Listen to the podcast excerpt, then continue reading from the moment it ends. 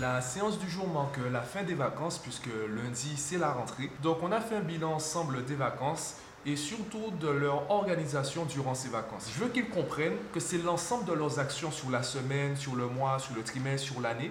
C'est ça qui va déterminer leur niveau et qui va leur aider, qui les aider à avoir les notes qu'ils veulent obtenir. Donc c'est ce qui va les aider à atteindre leurs objectifs. Ce n'est pas simplement la séance de deux heures qu'on fera le samedi matin avec Mathieu, même s'il est super cool, super efficace, ce que tu veux. C'est pas moi qui vais vraiment apporter, leur apporter de bonnes notes. C'est vraiment leur travail régulier, leurs habitudes sur la semaine. Et justement, récemment, je leur parlais de la différence entre le conscient et le subconscient. Et je leur disais justement qu'en fait, alors on va simplifier le discours juste avec euh, ça. Quand ils me disent euh, j'ai compris, là ils parlent avec leur conscient, la partie consciente. Donc là, c'est la partie qui réfléchit, qui fait des choix, etc. Sauf que c'est pas ça qui représente la majeure partie de l'esprit humain. La majeure partie, elle est occupée par euh, ben, le subconscient. Qu'est-ce qui va influencer le subconscient? Ce sont les habitudes, les actions répétées. Il y a d'autres cas, mais le plus, euh, le plus facile à comprendre aujourd'hui, c'est surtout la répétition.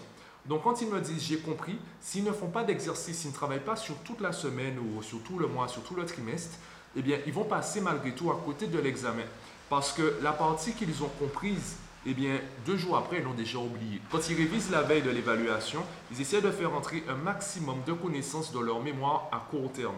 Donc le jour de l'évaluation, ils sont un peu entre guillemets dopés. Ils arrivent à obtenir peut-être une bonne note à l'évaluation, sauf que deux jours après, ils ont tout oublié. Parce que c'est resté dans la partie consciente, c'est resté dans la mémoire à court terme et pas forcément dans le subconscient, pas forcément dans la mémoire à long terme. Et c'est pour cela que je les entraîne à travailler de manière régulière, que je les entraîne à travailler sur toute la semaine. On peut prendre l'exemple de l'enfant qui prend euh, des cours particuliers. Eh bien, s'il n'est pas motivé, s'il n'a pas vraiment envie de progresser, ou s'il n'a pas, euh, pas une certaine autodiscipline, une certaine organisation sur la semaine, il va travailler lorsque le professeur sera là et dès que le professeur va s'en aller, eh bien, son subconscient va prendre le relais, il va reprendre ses habitudes, c'est-à-dire ne pas travailler ou procrastiner, ou euh, il va passer son temps sur les jeux vidéo. En gros, il ne va pas poursuivre les efforts. Donc, sa progression sera très limitée, pour ne pas dire inexistante, parce que son subconscient ne suit pas les efforts de sa partie consciente.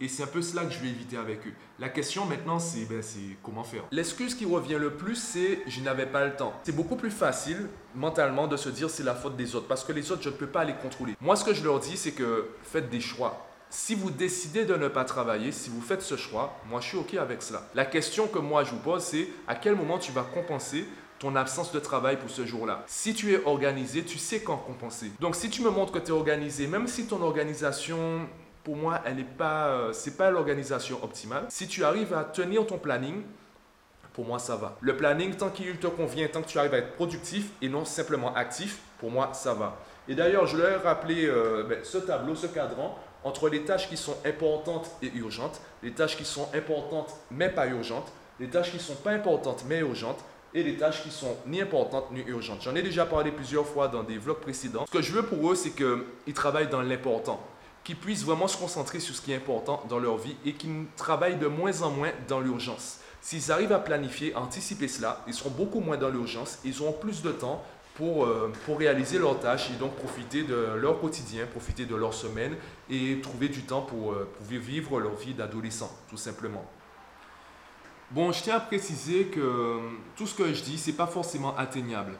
Même si c'est impossible à atteindre, même si c'est impossible qu'on vive uniquement dans l'important et qu'on arrête de vivre dans l'urgence, eh bien, l'état d'esprit qu'on cultive en ayant cet objectif, ça nous permet d'améliorer considérablement notre vie et également notre, entre guillemets, gestion du temps. Et j'en ai profité ce midi pour euh, discuter avec une mère, et ça permettra peut-être de mieux comprendre mon objectif avec le coaching. Je lui disais que L'objectif d'un parent, ou même euh, moi en tant que coach, l'objectif c'est pas que l'enfant fasse. L'objectif c'est que l'enfant décide de faire et fasse. L'objectif il est double. Parce que si je me concentre uniquement sur il faut que l'enfant fasse, eh bien je peux le menacer, je peux le punir. C'est un peu le cas, donc euh, c'est des techniques de manipulation acceptées par la société et qui sont très efficaces. Je vais dire par exemple à un petit garçon, sois un gentil petit garçon en faisant ça pour moi.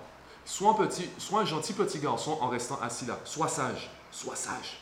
Ça, ça veut dire que pour l'instant, en fait, alors même s'il est sage, ben, s'il arrête de faire cela, il ne devient plus sage.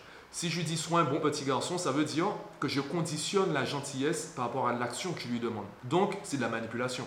Mon objectif, c'est pas ça. Mon objectif, c'est que l'enfant comprenne de lui-même ce qu'est la gentillesse et décide de lui-même d'être gentil. Pas qu'il soit gentil par euh, pression sociale ou euh, par pression familiale en fait. Parce que là, même s'il est gentil, mais il est gentil en étant frustré. Je te rappelle un livre qui...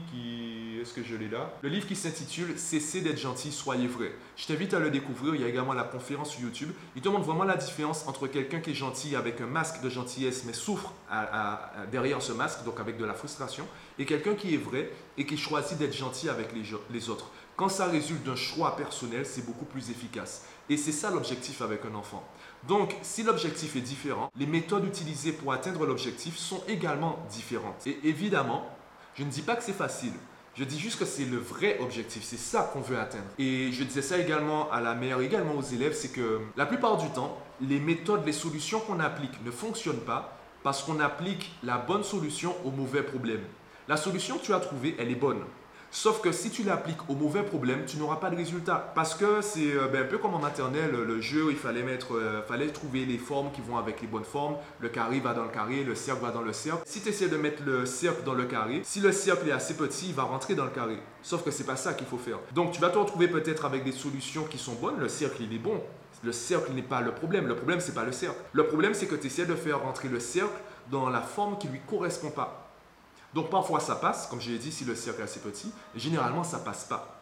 Donc ce n'est pas forcément la solution qui est mauvaise, c'est simplement la cohérence, ou du moins le, quel est le bon mot, la compatibilité entre le problème et la solution. Et je te prends un exemple avant de terminer. J'ai des élèves qui ont testé des plannings durant les vacances et certains d'entre eux m'ont dit que ben ils n'ont pas réussi à respecter le planning. Il y a des élèves qui m'ont carrément dit ouais le planning ça fonctionne pas avec moi, euh, j'arrive pas à le respecter. Je leur ai dit mais le problème c'est pas le planning, le problème c'est que tu n'arrives pas à le respecter. Donc maintenant que tu as compris que tu n'arrives pas à respecter un planning, selon toi c'est quoi le problème et quelles sont les solutions que tu envisages? A priori le problème c'est l'autodiscipline. Peu importe le, le planning qui soit bon ou mauvais, eh bien faut que tu saches, faut que tu sois capable de l'appliquer.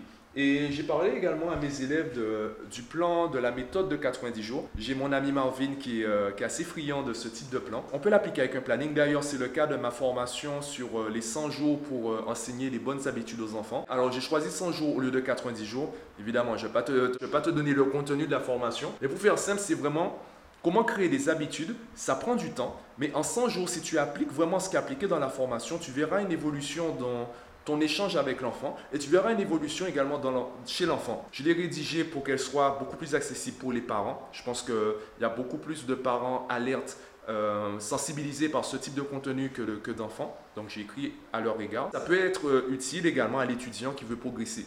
L'objectif c'est toujours d'avoir une approche méthodique, une approche cartésienne des objectifs, de pouvoir en fait se donner une méthode. Par contre, si te manque l'autodiscipline, tu auras du mal à le faire. Et l'autodiscipline a de meilleurs résultats que la motivation. Tu peux être très motivé. Si te manque cette autodiscipline, tu vas te prévoir un programme et tu vas jamais le commencer, tu vas jamais réussir à le suivre. Donc, avec les élèves, certains élèves, on s'est rendu compte qu'en fait, ils se sont rendus compte que leur premier problème, la première chose qu'ils doivent travailler, c'est leur autodiscipline. Et tant qu'on n'arrive pas à travailler ça, ben, on enchaîne les cours particuliers, on paye des professeurs, on enchaîne des formations.